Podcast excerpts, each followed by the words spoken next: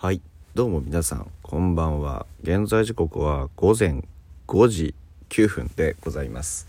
えー、っと11月の9日水曜日になっておりますが11月の8日月曜日フォックストロットの、えー、違うな11月の8日火曜日だ。えー、フォックストロットの野球語りたいラジオのお時間でございます。皆さん今宵もよろしくお願いいたします。はい。まあね案の定寝てしまいまして。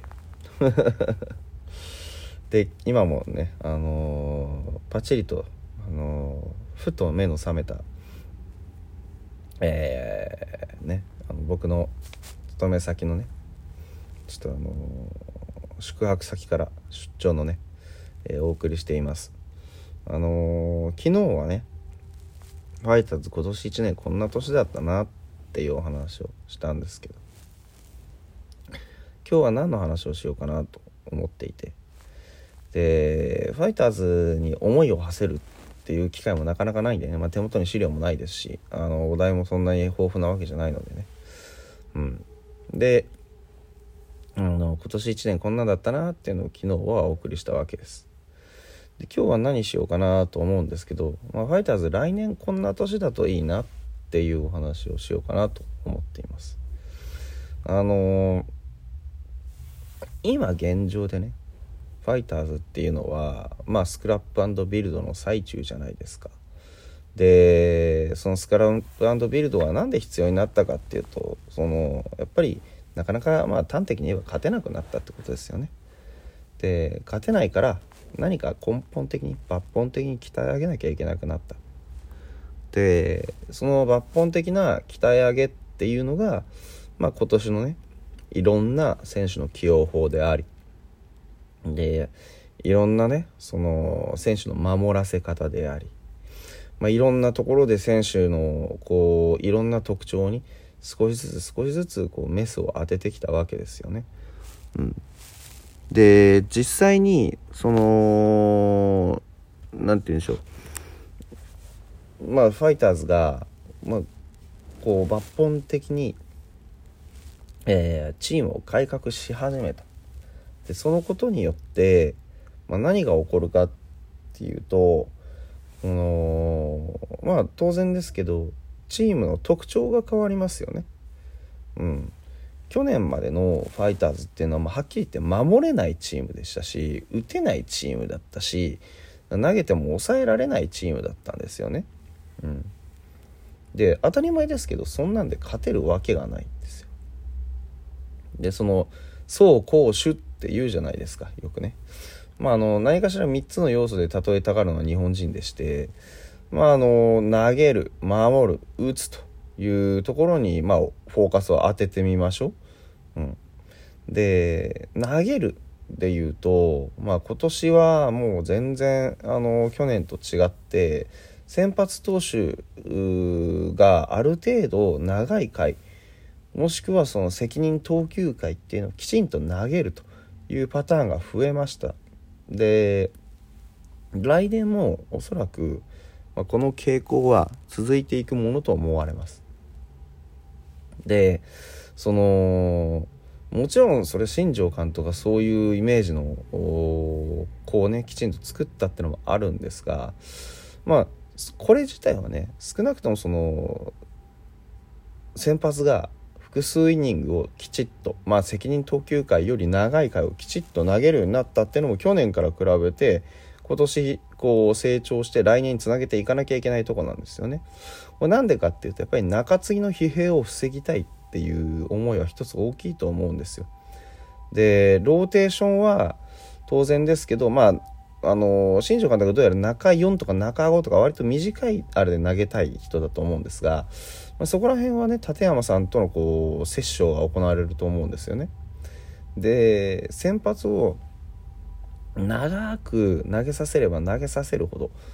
もちろん先発投手は疲弊をしますがそれ以上に中継ぎを救うことができるっていうのはそれはもうもちろん皆さんもご存知の通りだと思うんですよね。でうちの中継ぎっていうのはもう本当にコンディションピーキーでねでなかなかこう安定した活躍ができないんですよはっきり言って。で3人でアウト取って戻ってくるってこともなかなかできませんし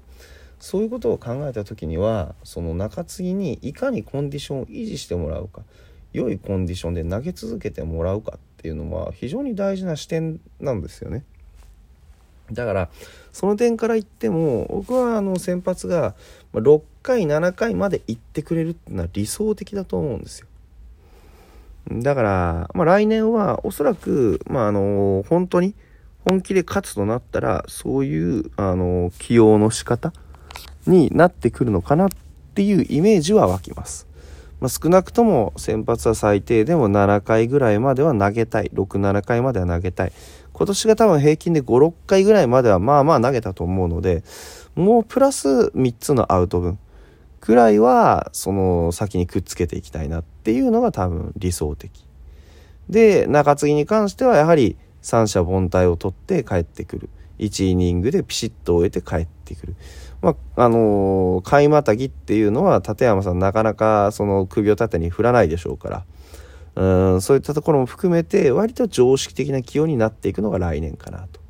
いうふうに思います。抑えの問題はね、もうちょっとこう人を見てみないとわからないですね。うん。今年北山とか、あのー、石川君とかやってましたけど、やっぱりまだまだ実力不足の面否めないのでね。まあ外人補強とも兼ね合いがあってどういうふうにね、えー、そこら辺を組み立てていくかっていうのはこれはもう立山さんという大きな大きなね戦力を得ましたから、まあ、なかなか難しいとこじゃないですかはいどういうふうにやっていくのかでその守るっていう面で言うともうこれはね来年に向けて、まあ、少なくとも外野陣とショートは割かし鉄壁に固めてくるんじゃないかなと思ってます。外野は、まず守れるメンツ。例えばもう、エオシとかね、あの辺は、守りはもうできるわけですから。そういうテンション上がった時のね、あの、はっちゃけたプレーっていうのも含めて、まあ、あの、今年の、こう、センターとか、ライトとかの事情、まあ、まあ、センターに今川が入るとか、そういう、まあ、今川君が決してね、その、悪いわけじゃないんですけど、ただそのそういうなんかこうちょっと何て言うんですかね心もとない夫人からはおそらくおさらばできるんじゃないかなというのは思います。うんまあ、ですのでそこに関してはまああの新庄さん森本さんっていうねの2人が揃ってあのそんなあのお恥ずかしい守備を見せるわけには当然いかないのでそこは必ずやってくれるんじゃないかなというふうに思います。うん。あの、送球もね、えー、低くなって劇的に補殺率っていうのも多分良くなっていると思いますし、まあ何よりも、こう、なんていうんですか、やっぱりね、あの、守備範囲、追い方、そういったところでも俊足も揃いましたしね。うん。まあだから、あの、守りの面はかなり増強できるんじゃないかなとは思いますけどね。あと、ショートは、まあ、上川端くんが筆頭候補ですけど、上川端くんさえ、あの、万全に1年間過ごしてくれるのであれば、個人的にはゴールデングラブも狙えるんじゃないかぐらいの気持ちではいます。あとはセカンドがね、あのー、まあ、おそらく加藤豪介になると思うので、加藤豪介をどういう風に。って考えていくと、結構、あの、スタメンが絞れてくるんですよね。で、スタメンが絞れてくると何が起こるかっつうと、あの、攻撃力の改善ですよね。スタメンがそういうふうに守りの、あの、レベルから 絞り込んでいけると、あの、どういうふうに打順を組めばいいかっていうのの最適解は多分おぼろげに見えてくる。あとは加藤豪介とか、その新戦力の、えー、攻撃力の見極めをして、どこに置くかっていうのを決めれば、まあ、きちんとしたあの、まあ、日替わりじゃなくてあの根拠のあるつながりの根拠のある打線がおそらく組めてくるのじゃないかなというふうに思います。